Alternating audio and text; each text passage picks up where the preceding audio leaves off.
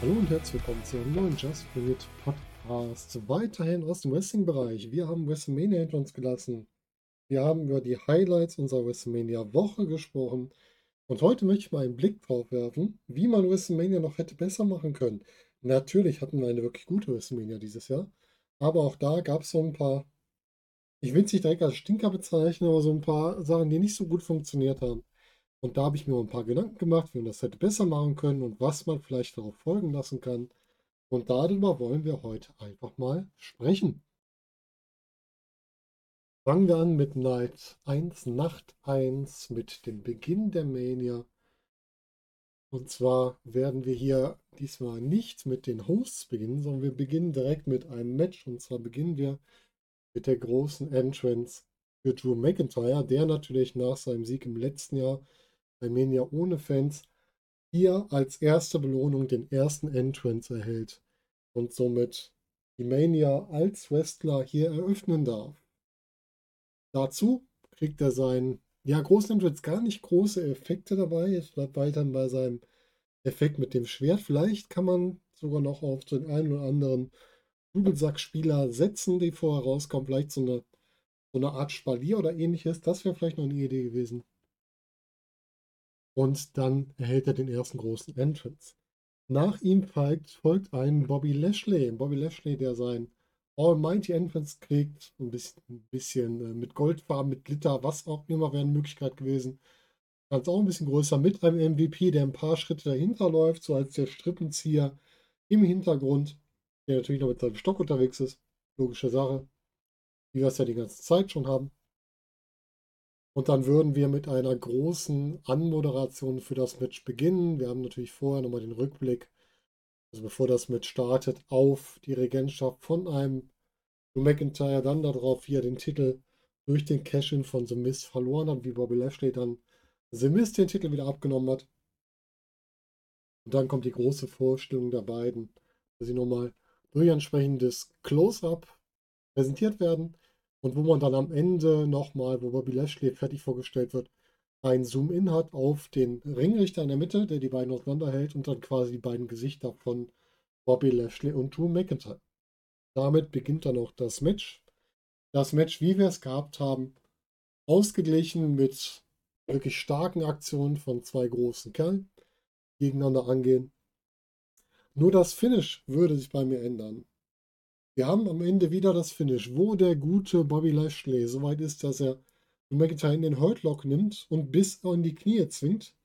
Dieser kann sich aber wieder durch äh, aufrichten, über die Ringecke durchrollen, wir kennen die Aktion, den Pin ansetzen, den Lashley unterbricht im Nearfall und anstatt dann davon abzulassen, setzt McIntyre direkt einen Guillotine-Choker. Das heißt, er packt Lashley quasi vor sich den Kopf ja, wie wir es halt bei Romans gesehen haben, den Kopf unter sich. Und als Lashley sich noch wehrt, setzt McIntyre verschiedene Knee-Strikes nach gegen den Kopf von Lashley, bis dieser sich nicht mehr wehrt und K.O. geht. Und Drew McIntyre hier das Match gewinnt aufgrund von dem K.O. von Bobby Lashley. Das heißt, Lashley hat weder aufgegeben, noch wurde er gepinnt, sondern er ist ja K.O. gegangen und hat somit das Match gewonnen. Wir haben den ersten Feel-Good-Moment zum Start ja, WrestleMania 1907, 1937 auch schon. WrestleMania 37 2021. Direkt am Anfang ein Feel-Good-Moment, sodass wir hier für die Fans auch entsprechend schön reinstarten und einen passenden guten Start haben. Was danach noch folgen könnte, ist natürlich die Frage, wie gehen wir weiter mit Drew McIntyre und Bobby Lashley. Wir kriegen danach noch einmal das Rematch bei Backlash, wo sich McIntyre wieder knapp durchsetzen kann im Finish. Und danach lösen sich die Wege der beiden auf. Wir haben danach eine Geschichte zwischen Bobby Lashley und einem Matt Riddle, die auf den Weg gebracht wird. Also Matt Riddle wird jetzt hier nicht, wie wir es jetzt gesehen haben, bei Monday Night Raw direkt verheizt. Aber wir haben einen Riddle, der danach auf einen Lashley trifft bei Backlash. Die ein bisschen drüber lustig macht, wie der da verloren hat, weil Riddle hat zwar bei Media, das werden wir später noch haben, seinen Titel verloren, aber konnte danach sich wieder siegreich etablieren. Und Lashley hat halt hier wieder verloren. Dann kommt zum Brawl der beiden. Und das Ganze führt dann beim nächsten Pay-Per-View bei Money in the Bank zu einem Match zwischen den beiden. Zu einem entsprechend harten Match, was in einem Double KO endet. Das heißt, die beiden können keinen Sieger ausmachen, gehen danach trotzdem leicht getrennte Wege. Warum? Da kommen wir später nochmal drauf. Sprechen wir über das zweite Match des Abends, über das Women's Tag Team Gauntlet Match. Vor dem Match sehen wir Backstage ein Segment mit Carmella und Nia Jax. Nia Jax hat Carmella am Boden, tritt weiter auf sie ein. Und das Ganze wird aufgelöst, weil Carmella quasi ähm, sich an Reginald wieder herangeschmissen hat. Also sie wollte ihn diesmal bezirzen, dass er zu ihr zurückkehrt und sie wieder unterstützen. Das fand Nia Jax nicht so toll. Hat sich an Carmella vorgenommen und diese ausgeschaltet. Wir sehen dann Billy Kay, die dazukommt, nachdem Nia Jax abgezogen ist und äh, die halt ohne Tag Team Partnerin dasteht und die dann informiert wird, aber du hast da die Chance, im Laufe des Abends eine Partnerin zu suchen. Und wenn du das nicht schaffst, dann musst du halt ähm, ja deine Position abgeben. Dann wird entweder der Spot von dir und deiner Tag Team Partnerin übersprungen oder das jeweilige Team, was vor euch gewonnen hat, kriegt halt Freilust in die nächste Runde. Für halt da die Erzählung im Laufe der Show trifft sie dann auf verschiedene Leute, die sie immer wieder anspricht, ob es jetzt eine Nikki Cross ist oder zuletzt eine Gillian Hall, die immer wieder dabei ist. Die beiden unterhalten sich auch länger und ziehen sich auch zurück für ein intensiveres Gespräch. Und damit kommen wir dann auch ins Match und schauen dann mal, was da passiert. Das Match startet mit Natalia und Tamina als erstes, die gegen Dana Brooke und Mandy Rose antreten. Dabei können sich Natalia und Tamina mit der Zeit durchsetzen. Die Veteranen können die ja ziemlichen Neulinge immer noch ausmanövrieren und hier nach dem Superfly Splash von Tamina eliminieren. Danach kommt zum Aufeinandertreffen mit Lana und Naomi. Auch hier können sich die Veteranen durchsetzen, indem Natalia Lana zur Aufgabe zwingt im Sharpshooter und dann folgt Match Nummer 3, da wir ein Gauntlet-Match haben, bei dem die beiden auf das White Squad treffen. Und hier kommt es zur ersten Überraschung. Das White Squad schafft es, sich nach mehreren Tag-Team-Aktionen gegen Natalia und Tamina durchzusetzen. Dabei wird zuletzt, äh, zuletzt Natalia entsprechend mit einem Tag-Team-Finisher ausgeschaltet und bis 3 auf der Matte gehalten.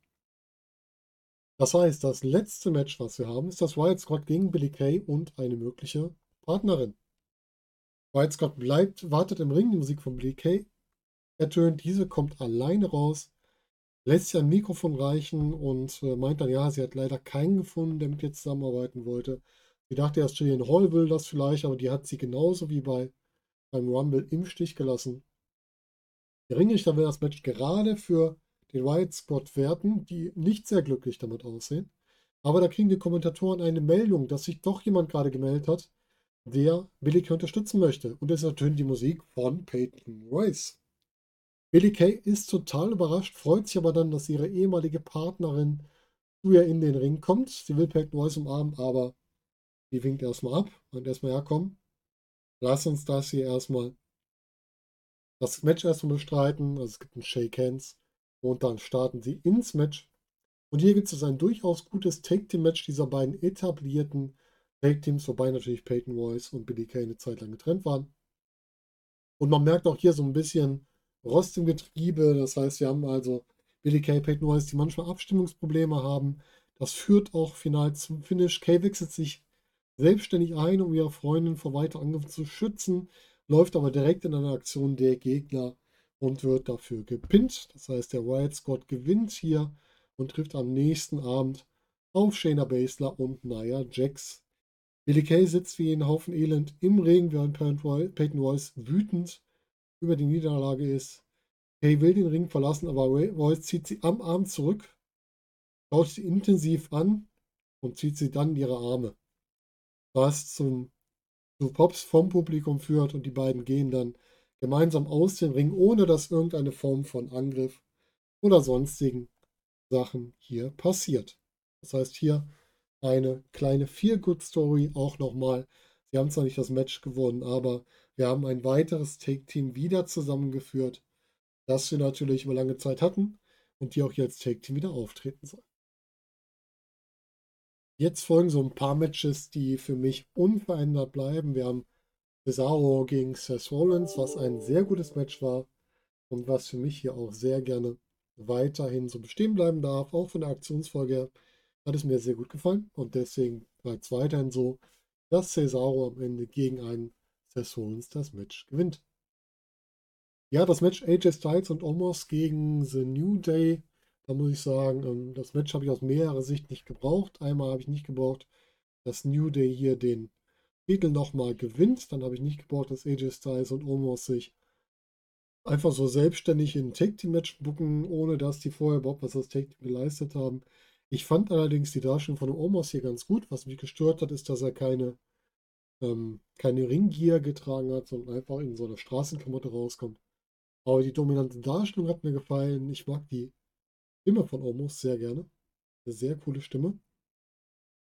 Und das Finish war natürlich logisch dargestellt. Also wenn Omos da mal reinkommt, dann dominiert er auch und kann das Match auch für sie entscheiden. Ich würde es mal so stehen lassen, auch wenn es nicht meine favorisierte Variante ist. Ja, Braun Strowman gegen Shane McMahon ähm, habe ich jetzt auch nicht unbedingt gebraucht, fand ich aber nicht schlecht, wie es dargestellt wurde. Ich würde das Match jetzt nicht als ähm, WrestleMania Highlight bezeichnen, aber man kann es durchaus stehen lassen. Also, dass Strowman vorher schon geschwächt wurde, dass Shane McMahon das weiter ausnutzt, dass McMahon fliehen will und auch wie Strowman ihn wieder in den Ring geholt hat. Auch das hat mir gut gefallen und ich fand es auch gut, dass Sheamus sich, äh, Sheamus, Shane sich diesmal nicht komplett umgebracht hat, sondern wirklich nur, in Anführungsstrichen, nur in den Ring geflogen ist und nicht wieder nach draußen irgendwie. Deswegen können wir das hier auch stehen lassen. Und das Match von Bad Bunny und Damon Priest gegen The Miz und John Morrison würde ich grundsätzlich auch so stehen lassen. Ich würde gerne auf die Bunnies am Anfang verzichten. Einmal aus der Sicht, weil ich das einfach zu übertrieben kindisch fand und auch weil ich nicht möchte, dass sich irgendwelche Wrestler in einem solchen Bunny-Kostüm verstecken müssen. Dann hätte ich gerne noch einen größeren Anteil von Damien Priest in dem Match, dass der also irgendwann wirklich den Hot Tag übernimmt und dann einige Aktionsfolgen zeigt und dann Bunny nochmal eintaggt zum Finish sodass wir dem Priest ja auch eine größere Plattform geben. Weil er ist für mich hier in dem Match ein bisschen untergegangen. Und das würde ich mir wünschen. Das heißt nicht, dass ich dem Priest die, äh, Bad Bunny die Aktion, die er gezeigt hat, abnehmen würde, sondern ich würde einfach hier noch ein paar mehr für Damien Priest hinzunehmen. Also hier ein paar Minuten mehr, wo Damien Priest sich präsentieren kann und auch gegen die anderen beiden durchsetzen kann und das Finish quasi vorbereitet.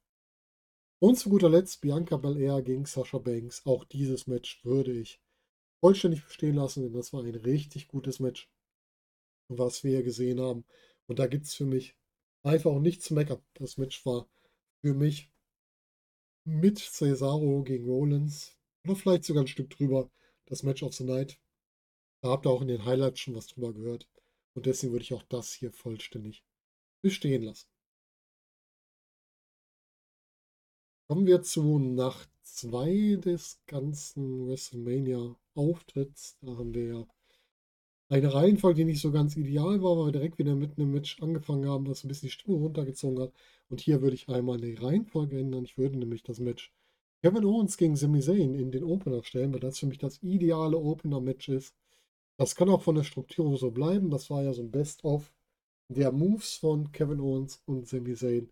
Ist ein schöner Einstieg, ist jetzt nicht die große Geschichtserzählung, aber trotzdem ein guter Start. Und in dem Match würde ich dann entsprechend auch sagen, dass das Ende auch gleich bleibt. Kevin Owens fertig erst im Zayn ab. Und dann den Ober hier, Logan Paul, der kriegt dann auch sein Fett weg. Und damit haben wir dann Kevin Owens hier nochmal gestärkt rausgeholt. Sami Zayn hat wieder am Deckel gekriegt, kann danach langsam mal in so einen Charakterwandel kommen. Dass da auch ein bisschen mehr draus wird wieder. Und äh, er nicht dauerhaft in dieser komischen Rolle hier stecken bleibt. An Position 2 steht hier für mich das vermeintlich schwächste Match des zweiten Tages, und zwar das Damen Tag Team Championship Match. Shayna Baszler und Nia Jax gegen den Wild Squad. Und hier würde ich einmal die gesamte Geschichte auch ändern. Und zwar würde für mich hier am Ende der Wild Squad gewinnen. Wie passiert das Ganze denn? Wir haben die Situation, dass Nia Jax ein bisschen dominant ist über den Wild Squad und dann, wo Shayna Baszler sich einwechseln will, ganz klar sagt, nee, komm hier, ich mach das alleine. Und da geht das Ganze nach hinten los, denn da kann irgendwann der Riot Squad den Hot Tag erzeugen und dann Nia Jax isolieren und mit mehreren Take-Team-Aktionen zum Boden bringen, bis hin zum 3 Sekunden Pin. Und somit zum Sieg für die Riot Squad, die damit neue Champions sind. Damit haben wir den Champion-Titel endlich mal wieder bei einem etablierten Take-Team und nicht mehr bei so einem Franken-Team, also bei einem Team, was aus zwei Leuten besteht, die eigentlich Singles-Wrestler sind. Und die beiden feiern ihren Sieg auch im Ring. Diese Feier wird dadurch unterbrochen, dass Shayna Baszler plötzlich wütend in den Ring stürmt und die beiden das Weite suchen. Die Baszler setzt aber nicht nach, sondern geht zu Nia Jax, die sich mittlerweile auf einem Knie befindet und nimmt diese direkt in einen Showcode, den sie bis in ihren Finisher durchdreht und Nia Jax damit K.O. choked und dieser allein im Ring liegen lässt. Das sorgt zu kleinen Jubelaktionen bei den Fans. Sie wird noch von dem Ringrichter da ermahnt und angesprochen, dass sie aufhören soll. Der kriegt am Ende auch noch einen mit, was natürlich die Fanreaktion wieder ein bisschen runtersetzt, damit wir hier auch zeigen, Shayna Baszler ist dadurch jetzt kein Face, sondern sie bleibt weiterhin ein Heel, der hier antritt. Und das Ergebnis führt zu mehreren Entwicklungen. Wir haben einerseits eine Entwicklung bei, äh, beim Tech-Team-Bereich und zwar haben wir den Wyatt Scott, der bei der nächsten Weekly-Ausgabe auftaucht und seinen Titel feiert. Bei dieser Feier werden sie unterbrochen von Carmella, weil Carmella sagt, äh, eigentlich wäre ich an dem Match gewesen und gegen mich hätte den Titel nicht verteidigt. Und ähm, sie will halt ein Titelmatch, sagt Wyatt Scott, ja, du hast aber keinen Partner. Wie soll das denn gehen? Carmella, ja, es wird schon jemand finden, dann ähm, richtet sich Adam Pierce an die und sagt, ja, Carmella, wenn du einen Tag Team Partner findest und mit diesem zusammen im Voraus ein Match gewinnst, das ist die Voraussetzung, dann erhältst du bei Backlash dein Tag Team Match gegen die Riot Squad. Und Carmella kann mit der Zeit Bailey überzeugen zu diesem entsprechenden Tag Team Match und kann dann auch mit Bailey gemeinsam ein Match gewinnen und dann treten die ganzen, die beiden bei Backlash gegen den Riot Squad an. Und der Riot Squad kann sich in diesem Match durchsetzen durch ein entsprechendes Abstimmungsproblem von Carmella und Bailey, wo Carmella danach Bailey dafür verantwortlich macht, obwohl sie schuld war. Und Bailey sich entsprechend dann gegen Carmella dreht und diese einmal kurz zerpflückt im Ring, was hier wiederum da Bailey auf die Anweisung des Ringrichters direkt reagiert, als sie ja sagt, sie soll aufhören, den Face-Turn von Bailey wieder einleitet. Also wir holen Bailey zurück auf die Face-Seite, weil wir da noch ein bisschen Verstärkung brauchen. Und damit haben wir hier einmal Carmella ein bisschen wieder rausgenommen, der White Scott wurde nochmal gestärkt und Bailey ist wieder eine Face-Seite unterwegs. Nächster, Main, nächster Pay-Per-View, Money in the Bank, da kriegt der Wild Scott noch ein Match, was sie gewinnen. Und zum SummerSlam qualifizieren sich dann die Iconics zum Match gegen den Wild Squad. Und dieses Match sehen wir dann beim SummerSlam, also der Wild Squad gegen die Iconics. Zusätzlich kriegen wir Shayna Baszler gegen Nia Jax bei Backlash, weil die beiden sich in den nächsten Wochen so aufreiben, dass es zu einem Match bei Backlash kommt. Dieses Match wird überraschend kurz, weil Shayna Baszler es direkt schafft, Nia Jax mit mehreren Knee-Strikes gegen den Kopf zu Boden zu bringen und mit ihrem Aufgabegriff erneut zu fixieren. Und diesmal wird Nia Jax zwar nicht K.O., aber sie tappt aus, weil sie entsprechend sich hier nicht mehr zur Wehr setzen kann. Und damit ist Shayna Baszler die klare Gewinnerin und somit auch die nächste Herausforderin vielleicht auf einen Champion. Das könnte sein.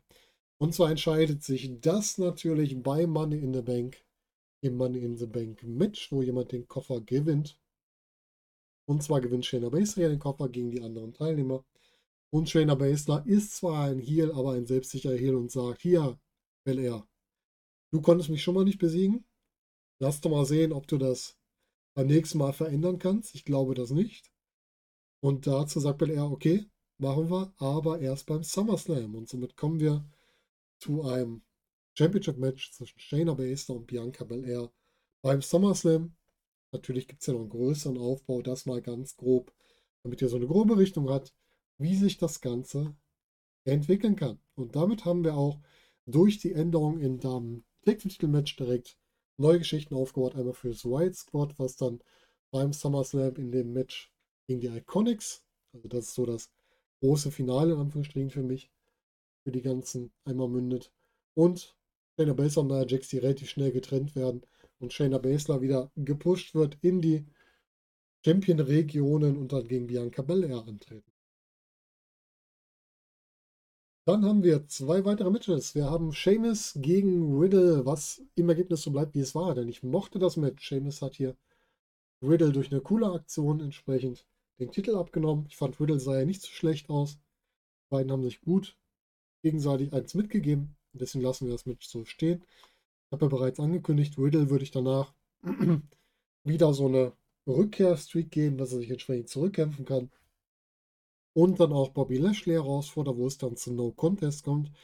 Und bei diesem Match hat Riddle zwischendurch den Jackhammer und den Spear eingesetzt.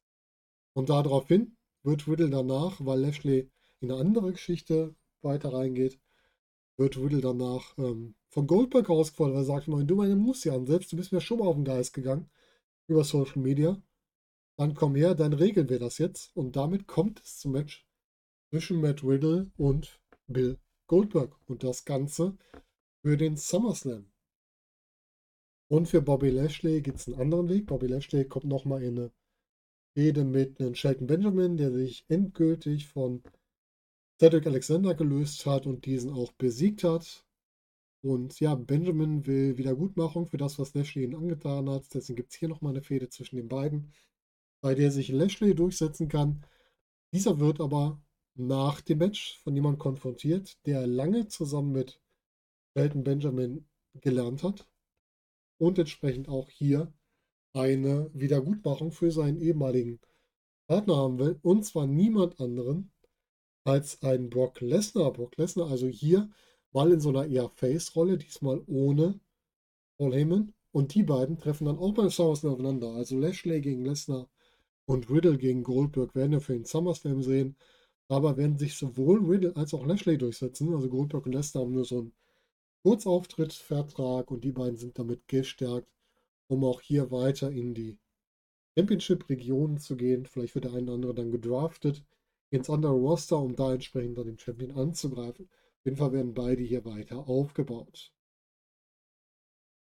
Und dann kommen wir zum nächsten Match. Big E gegen Apollo Crews. Hier haben wir am Ende das Finish, wie wir es gesehen haben. Also Babatunda greift gegen Big E ein, verpasst diesen ein, ich glaube es war ein Chokeslam. Und es gibt den anschließenden Pin von einem selbstsicheren Apollo gegen Big E. Dieser wird aber überraschend von The New Day unterbrochen. Und The New Day setzt dann auch gegen Babatunda nach, können diesen zurückhalten und somit auch aus dem Match nehmen. Also sie können ihn mit entsprechenden Einsätzen gegen die Ringtreppe oder mit irgendwelchen Werkzeugen hier rausnehmen. Und Apollo will diese Situation gerade zum Finish nutzen aber das kann Big E einmal kontern und kann sich nach dem Big Ending den Sieg holen.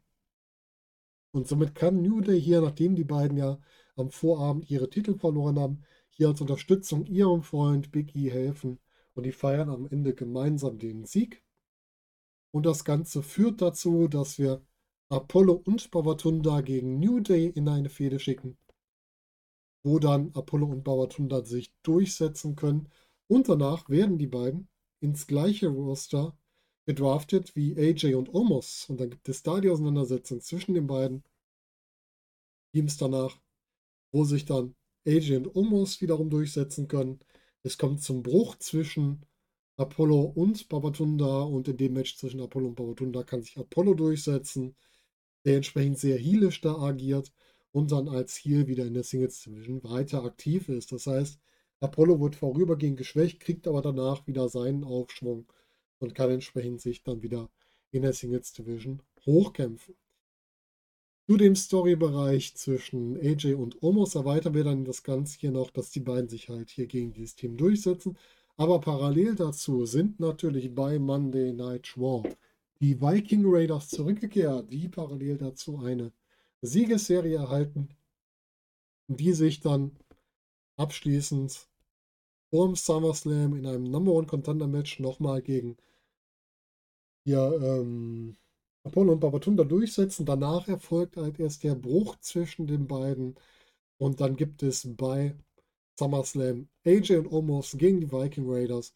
Und hier können sich die Viking Raiders durchsetzen und sind somit neue Champions bei Money in the Bank. Also hier bauen wir dann wieder ein Team auf, was sich da den Titel holen kann. Jetzt kommen wir zu dem Match, was ich am Anfang weggenommen habe, was ich hier jetzt wieder einbauen würde, und zwar der Fiend gegen Randy Orton.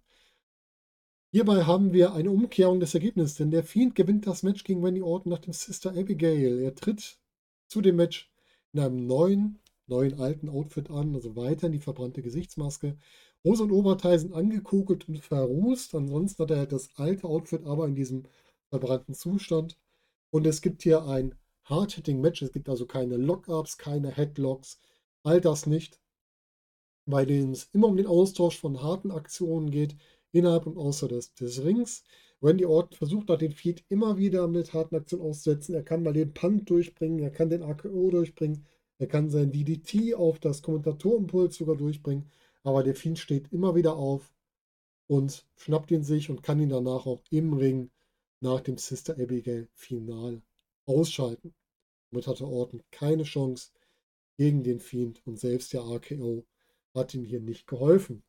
Denn nach dem RKO hat der Fiend direkt aus dem Cover erst die Mandible Claw angesetzt und ihn dann mit den Sister Abigail besiegt. Nach dem Match liegt ein Randy Orton bewusstlos im Ring und auf einmal erscheint Alexa Bliss mit ihrer Drohnenkrone aus der Box, in der der Fiend aufgetaucht ist. Und sie blutet aus dieser Dornkrone. Man erkennt diesmal, dass es Blut ist und kein Motorenöl. Sie richtet ihre Hand auf den Fiend und dieser wird plötzlich schwächer und sackt auf ein Knie zu, runter. Und dann verschwinden beide mit einem Lichtblitz. Was ergibt das Ganze? Das Ganze ergibt, dass Alexa Bliss im Grunde jetzt die dunkle Entität in sich aufgenommen hat, die dem Fiend ihre Kraft nimmt.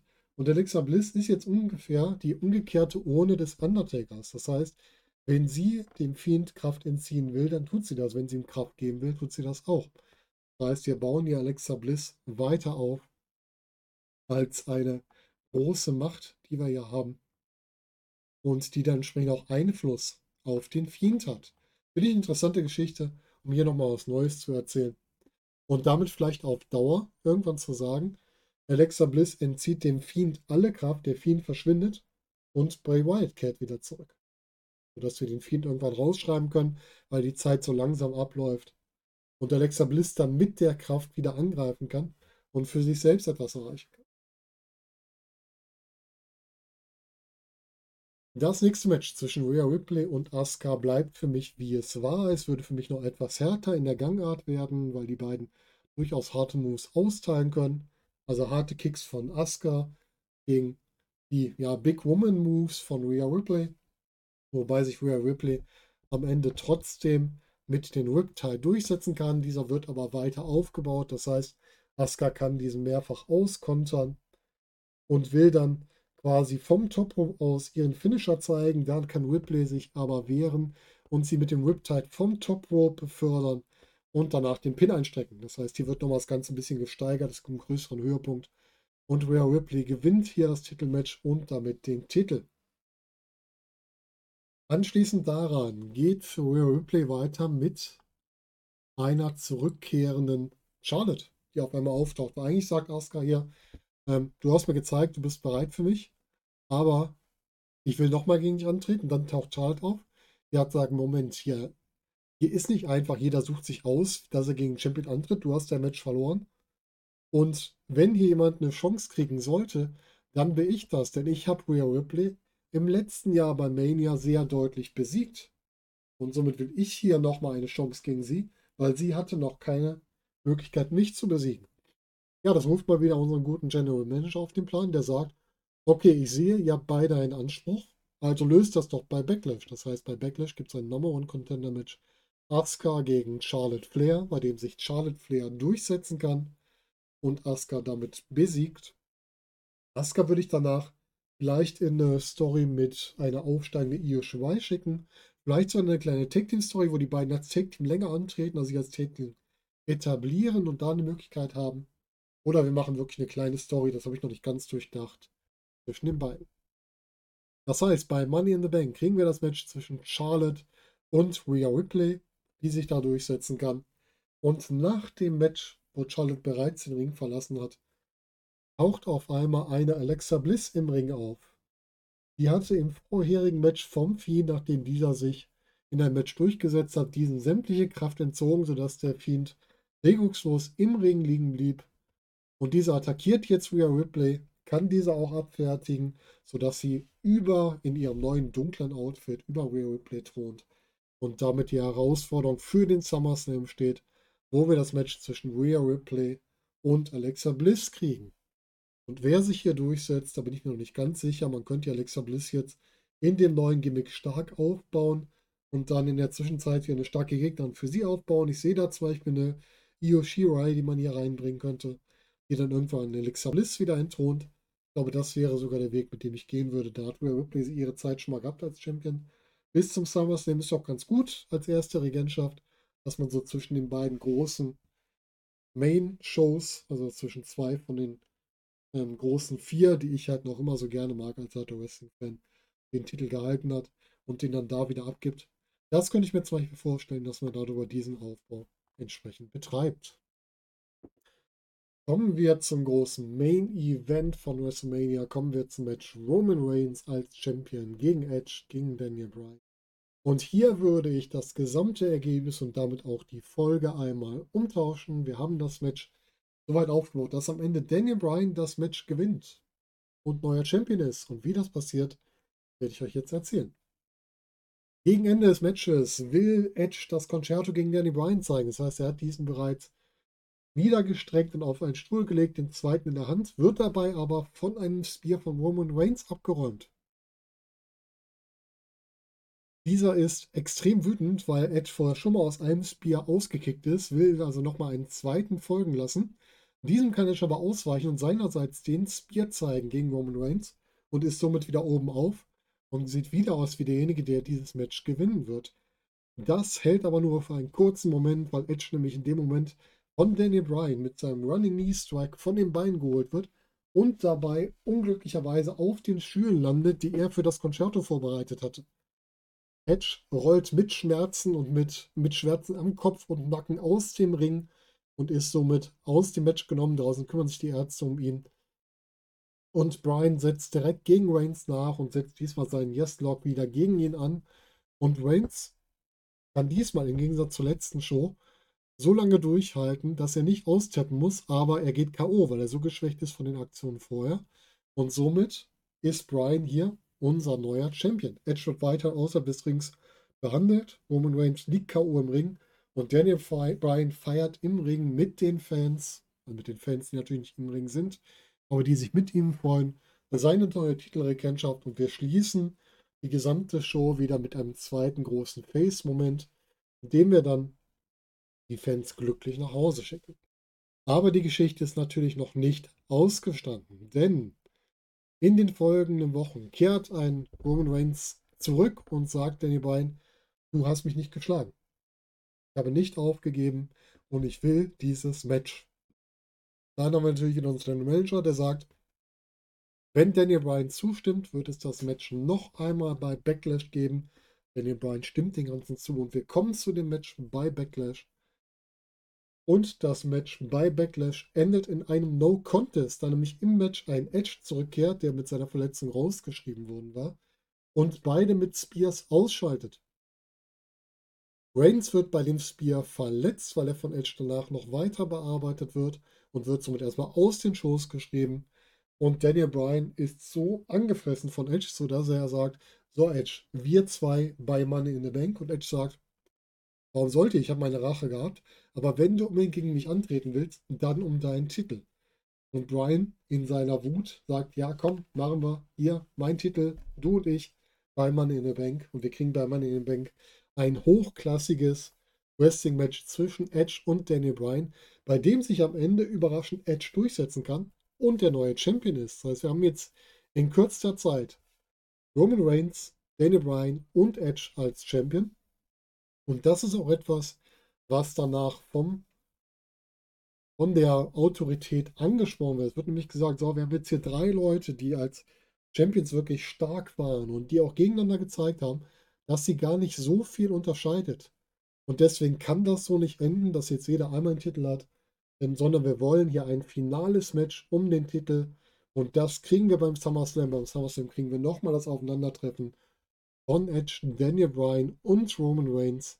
Und in diesem Match kann sich dann Roman Reigns wieder durchsetzen und ist wieder der Champion und wird danach, wie bereits in meinem Fantasy Booking, zur Mania von Walter und Imperium herausgefordert, da Reigns im Laufe des Matches Unterstützung nicht nur vom zweiten Uso, sondern auch von Samoa Joe erhalten hat.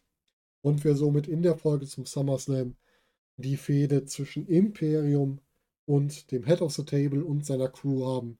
Und somit hier den Titel nochmal richtig gut dargestellt haben. Wir haben drei wirklich gleichwertige Titelträger gehabt und haben darüber hinaus jetzt einen Roman Reigns, der nochmal gestärkt wurde und jetzt gegen einen Walter, der der längste amtierende UK-Champion war, wieder antreten wird. Ja, das war so meine kleine Betrachtung zur Mania dieses Jahres, WrestleMania 37. Es war an sich eine gute Mania. Ne? Wir hatten so ein paar Matches, die nicht so gut waren. Das äh, Damen-Gauntlet-Match, was ich jetzt so ein bisschen aus meiner Sicht aufgewertet habe. Wir hatten die vier Good-Momente, die uns fehlten für unsere ähm, Fans. Das heißt, die Niederlage von Bobby Lashley, äh, vom Drew McIntyre, die ich jetzt umgekehrt habe. Am Ende den Sieg von Mono Reigns, den ich jetzt umgekehrt habe. Wir hatten äh, die Enttäuschung, dass Basler und Jax weiterhin Champions sind. Das habe ich auch einmal gedreht.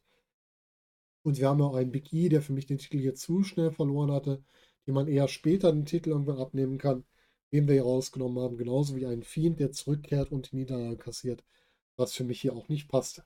Das alles hier natürlich nur meine Meinung, ist ja eigentlich auch nur ein kleiner Block des Fantasy Booking. Aber ich hatte drauf, Lust drauf, einfach hier das Ganze nochmal ein bisschen zu ändern, ein bisschen was Neues zu erzählen.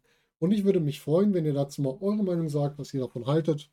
Seid euch ganz offen, wie ihr es vielleicht gemacht hättet, was ihr besser gefunden hättet und welche Matches ihr vielleicht besser fandet als ich und die gar nicht geändert hättet. Hinterlasst mir das auch gerne in den Kommentaren. Und ansonsten würde ich sagen, hören wir uns beim nächsten Podcast. Und ich wünsche euch noch einen schönen Morgen, Tag, Abend oder Nacht, je nachdem, wann ihr es hört. Und würde sagen, wir hören uns demnächst wieder. Macht's gut, bis dahin.